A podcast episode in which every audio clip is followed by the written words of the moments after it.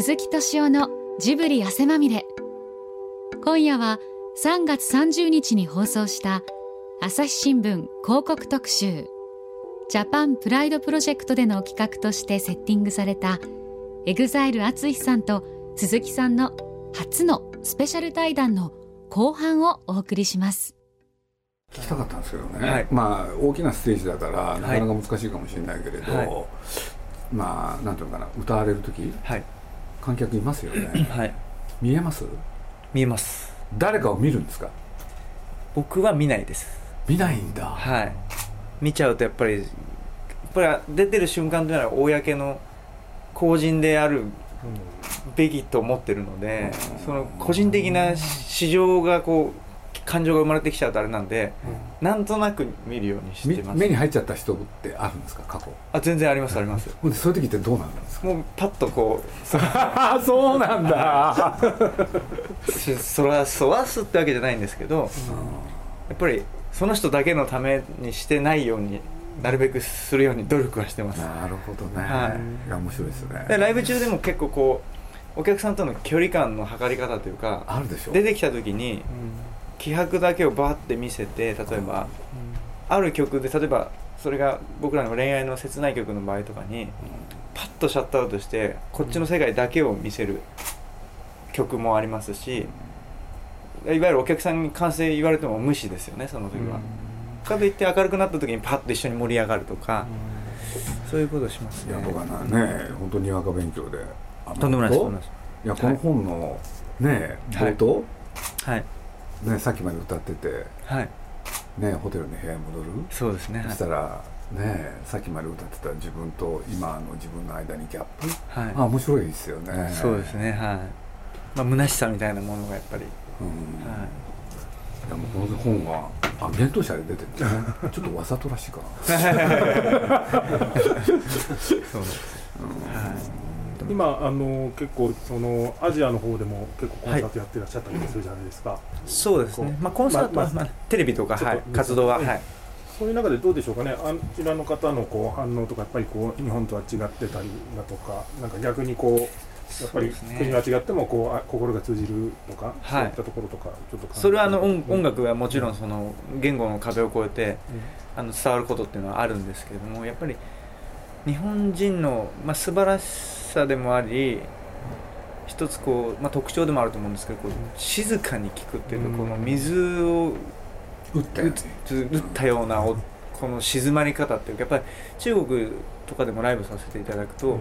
歌うとやっぱりもうバラードでも一緒に歌うとかもう感想がイントロが流れてイエーイ感想が流れてイエーイってあの、どっちかというとこう欧米の雰囲気というか、まあ歌手にとってはやっぱりエンターテインメントが進化しやすいうん環境ではありますよねやっぱり。あ日本日本。やっぱりそういうふうにこうこちら側の人間としてはうん。常にこう盛り上げてくれる方が自信を持ってやれるじゃないですか。やっぱり、まあ、日本の良さでもあるんですけどこう水を打つような静けさの中で。ね、まあ、僕もこの間ね。まあ去年い。これかな、カナダ行ったりでこの間アメリカ行ったでしょ、そう改めて思いましたね。世界の中で日本だけが特殊。そうですよね。うん。本当にそう。日本だけが違うんだもん。あそうですか、うん。そうするとねなんか他はね、えなんかみんな似てるんですよね。アメリカだろうが中国だろうが。そうなんですよ。うん。えななんなんでしょうね。それまあそれぐらいやっぱ特殊な国ですしだからこそこれだけきめ細かい文化とかそういうものが発達したんだなっていうのは分かるんですけど。細かさっていううんのすごいですよね、はい繊細さというか、だから手前味噌なんですけどね、えあのまあアメリカのアカデミー賞なんて言ってるじゃないですか、ええ。はいそうするとまあ大掛かりですごいでしょ、えところところでね実を言うと成田へ帰ってきて、はい。その足でね、い。ちょっとジブリ美術館行かなきゃいけないーはい。で行ってみてね、え。そしたらあれ？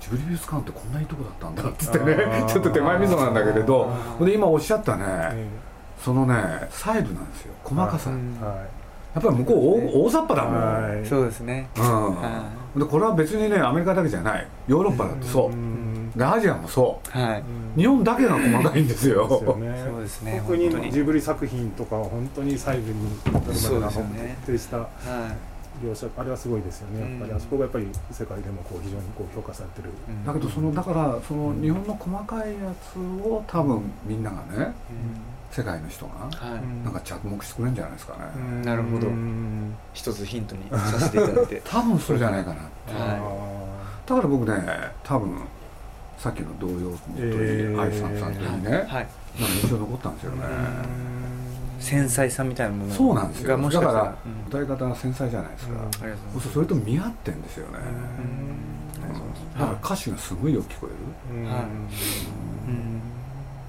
あの淳さんにちょっとお聞きしたいんですけれども、はい。まあ、今ちょっと繊細さみたいな話も出ましたけれども、はい。なんかこう日本がこう世界に誇れるものみたいなもので、はい。あの淳さんがこう考えるものなんかありますか？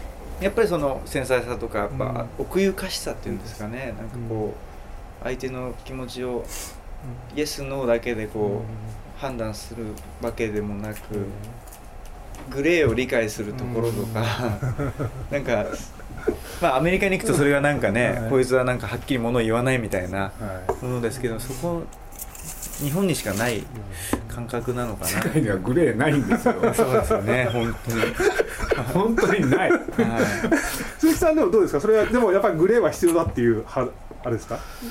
割とまあね。大事だっていう。日本人だからね、えだって。世の中風潮どちらかというとこう白からはっきりしろみたいななんか風潮があるじゃないですか、うん。そしたら英語みたいになってくわけでしょ、ええ。イエスはノーの、そうですね。そしたら面白くもなんともない、うん。うん。言い合いを言い合うもう好きのうちとかね。わけわかんない人こんなの。ああそうですね。でもそこら辺が外国の人がねびっくりするわけでしょ、ですよね。何なのこれ、あって。ー逆にその面白さを理解させたいですよねだからうわねそういう関係性をねみんなね培ってよって言いたいですよね、多分求められてるのはそれじゃないかな、だそれ日本の大きな特徴だもん、そうですね。こう喋らない言わないとわからないって海外の方も言いますけど、黙って思いやる感じとか、まあでも海外の人も分かる方もいらっしゃいますよそうですよねねはいやだから僕ね、まあ、これなんかもある人に教えてもらっていつもよく言ってるんですけれどね。例えば建物。はいそうするとね例えば 西洋だとねい、はい、例えば教会作るっていうと天から見てね、はい。あれ全部十字架なんですよね。あそうなんですね。で真ん前から見るとね左右対称、ああはいはいはいそうするとこれが西洋の建物の特徴。はいはいははは。じゃあ日本は？わけわかんないんですよね。なるほでどうしてかっていうとねは日本って江戸時代の江戸屋敷いはいまず何から作るかって言ったらはい。床の間の床柱をどうするかって。へそれをまず考えるわけですよ。はい。でね、はい。床柱があったらその横っちょにねはい。引き戸があるでしょ？はい。その金具をどうしますかそれなんでなんですかね？細かいとこから行くんですよ。へこれではい。金具がいいものができちゃって床柱が立派だとその家は立派になっちゃうんですよ全体が。つまり非常に細かいとこから行くんですよ。えでねはい。やると一部屋できるでしょ、はい。その段階でね次のこと考えてないんですよ。へ日本って。はい。実は宮崎駿もそうなんですよ。彼ってねはい。例えばまあ僕は一緒に付き合ってきてはい「魔女の宅急便どうやって作ろう?」って「どうしたらいいんだろう?」ってねでしょ？しょうがなくて僕ある日ね2人で3時間ね吉祥寺の街を歩いたことあるんですよ。はい。それである喫茶店入ったらね、はいなんかの表紙にはっとはい「鈴木さんこれだ!」ってそこら辺のねはい。ナプキン取って鉛筆で書き始めたんですよ。はい「リボンが大きいんだよ」って。リボンが大きい。キキ。大きいでしょリボン。魔女の宅急便の。あはいはいはいはい。そういうあ部分から左入るから入っていですよくわけですね。なるほど。本当にあと何も決まってないんですよ。そですか？そう。ええそうなんですよ彼って、すごい。うんだからね常にそういう細かいやつをね細部をねい。っぱい作っといてさあどうするなんですよ彼って。なるほど。そこにもでも信念とか哲学があるから後でつなげるのは多分宮崎さんとかもか簡単ではないと思うんですけどつながっちゃうんでしょうね後々。つなげる時にねついつま合わないとこいっぱい出てくるんですよ ぱりでも鈴木さんが結構いやかなり強引ですよ。えーやっぱりねあの資金出してくださる方とかいろんいな方にやそんな関係ないですよね。説得せなくちゃいけない。その辺をやっぱりのねそうやってやっていくとねどっかで無理出てくるでしょ、えそうすると彼はねそのワンシーンごとに頑張るでしょ？はい。そう見てると引き込まれるでしょ、はい。前後のこと忘れるようになってるんですよ。これが彼のポイントなんだよ、あー。なるほど。うん、絶対そうですよ。僕らだって見てる時にねだからよく言うとね日本人って今を生きるだからは現在過去未来の中で今を捉えないでしょ。いうん。いつも今でしょ。はいそうですね。うん。はそうなんですよ。だから西洋人はね現在過去未来の中で今の自分を捉えようとするから、うん。で、あのー日本人の作ったものを見るとね、もうどうしたらいいか分かんなくなるっていうのか。でもそこになんか面白さを発見、うん。じ日本人独特の時間の流れとかね。それはじゃあまあ欠点でもあるけど同時に強みである武器である僕は欠点だと思ってないですよね。それをね世界にねうん。アピールすべきじゃないかなって。いまあだからいい機会だからね、はい。僕ちょっと話しちゃいますとね、まあ、引退の後好きなことやると言いながら。え。なかなかねいざとなるとえはい。何やったらいいんだろうっていうね。その好きなことがはい。お客さんのためにやることに長年で変わってきちゃってるそうそうそうそう。本当にやりたいことってなんだっけってなっんですよね。その通りですよ。本当になってます。逆になんでわかりますよそれ。逆になんていうんですかね。こう自分がただやりたいことやっても楽しくないんじゃないんですか楽しくあの反応がないって思うからやりたくなくなっちゃうんですよね。いやだからちょっと生意気なこと言うとね言われてるわけですよね。19世紀要するに19世紀ってのは世界的に何があったかって言ったらね、要するにみんなが欲しいものをはい。作る。うん。そう需要と供給のバランスが非常に良かった。ところが20世紀ってね まあね代理店が出てきたってこともあるんだけどいらないものを作って広告の力で売るみたいなね。そうするとそのバランスがねややこしかった。でそれに気づいてきたのは現代だなって気がしてんででそういうことで言うともっともう一回ねその送り手と受け手の間をなくしてもっとストレートになんか行くものがね。いやそれでさっきのことをちょっと言いかけるとね結局宮崎駿は今何やってるかっていうとねあのジブリ美術館っていうのがあって、はい。そこのね展示会っていうのは毎年5月にあるんですよ、そそれをねもう目の色を変えてやってる。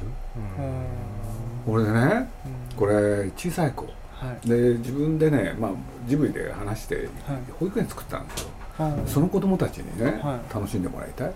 でやってたら去年からやってるんですけれど正月超えてはい。もうねどうしたらいいかわからないって。ものすごい一生懸命やってるんですよ。ある意味では映画を作るより頑張ってるこんなことを頑張るんだったら映画作ってよって言いたいぐらいなんですけれどだけれど彼にとってはやっぱりそのお客さんの顔が見えてるんですよ。うん。それでその子たちが喜んでくれなかったらダメ。っていうさなかアメリカのアカデミー賞なんですよでね最初はね皆さんもねまあアメリカの友人たちが誘ってくれくれるから行かなきゃいけない、ところが切羽詰まったところでね「鈴木さん申し訳ない」って「何ですか?」って言ったら「できないから」って。今の展示が。はい。だから俺こっちの方やるからって。あそれで鈴木さんが行かれた。そうなんですよ。そうなんですそれがね事情なんですよ。彼にとってはねアカデミー賞よりもはい。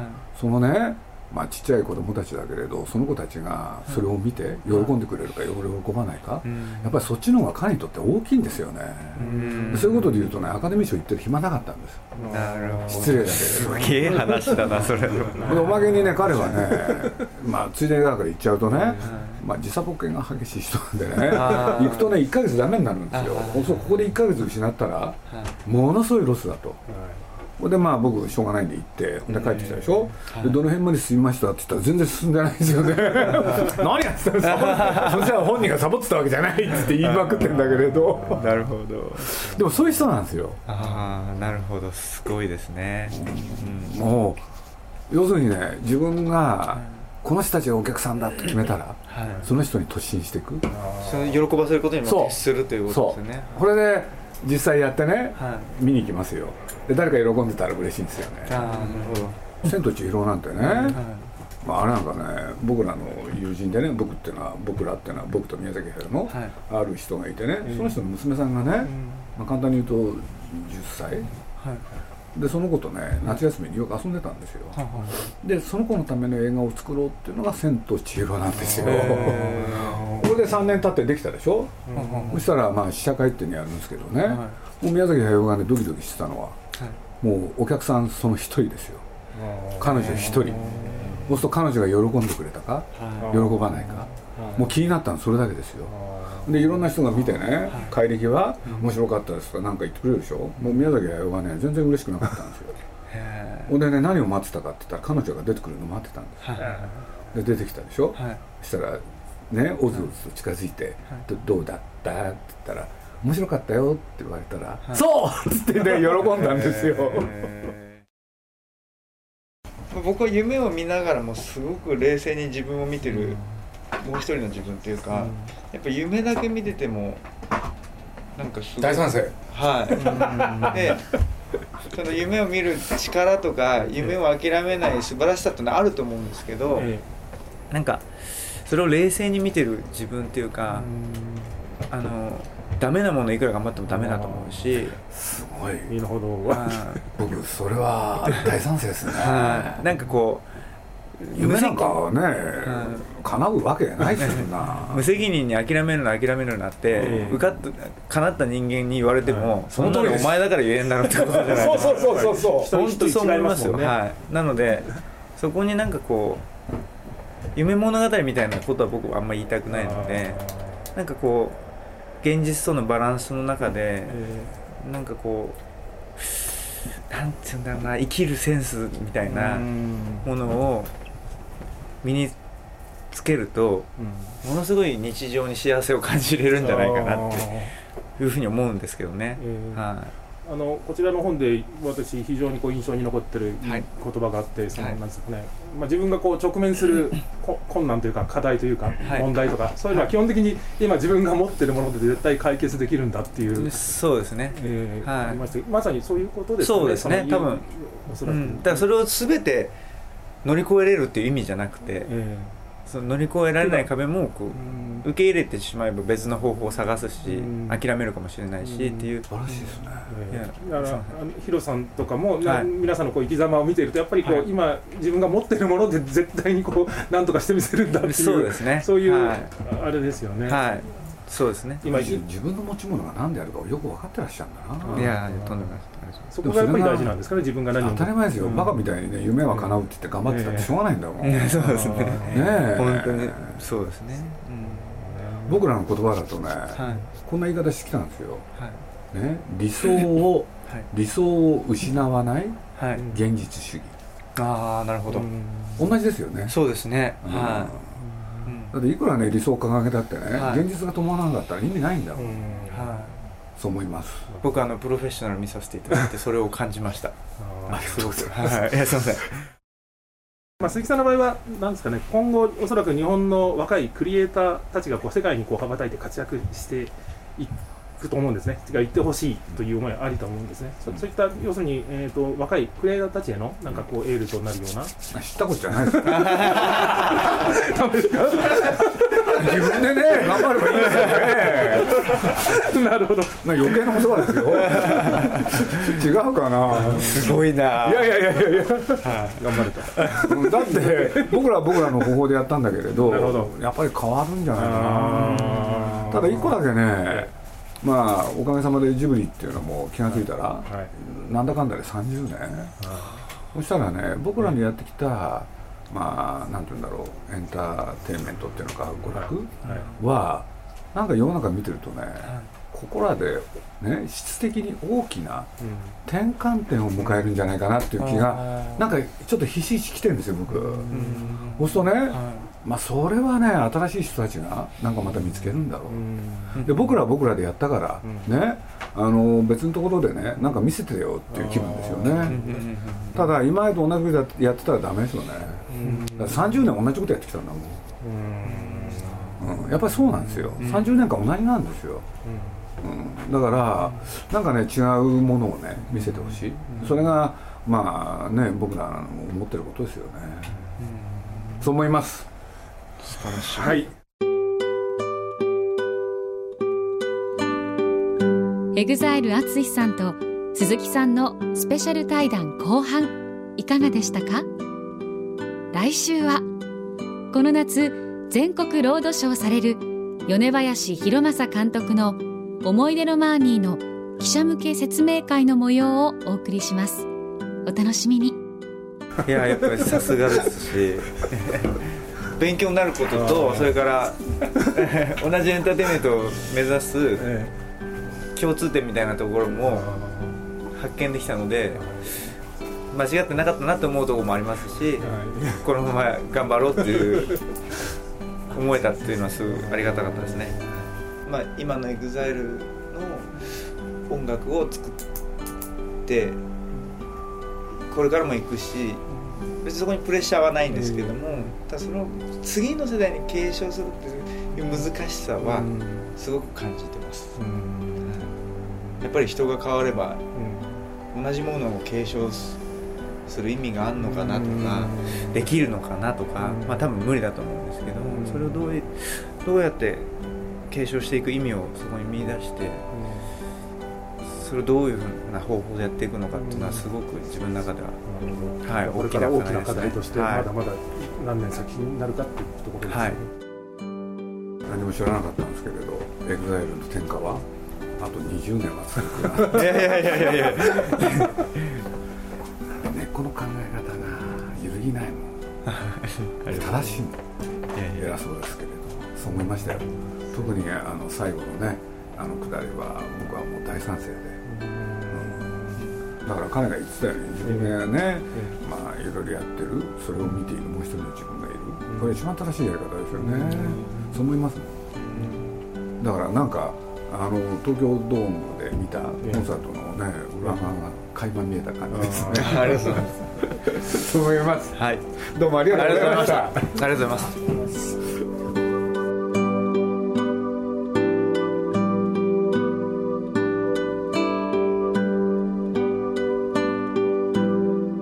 鈴木敏夫のジブリ汗まみれ。この番組はウォルト・ディズニー・スタジオ・ジャパン。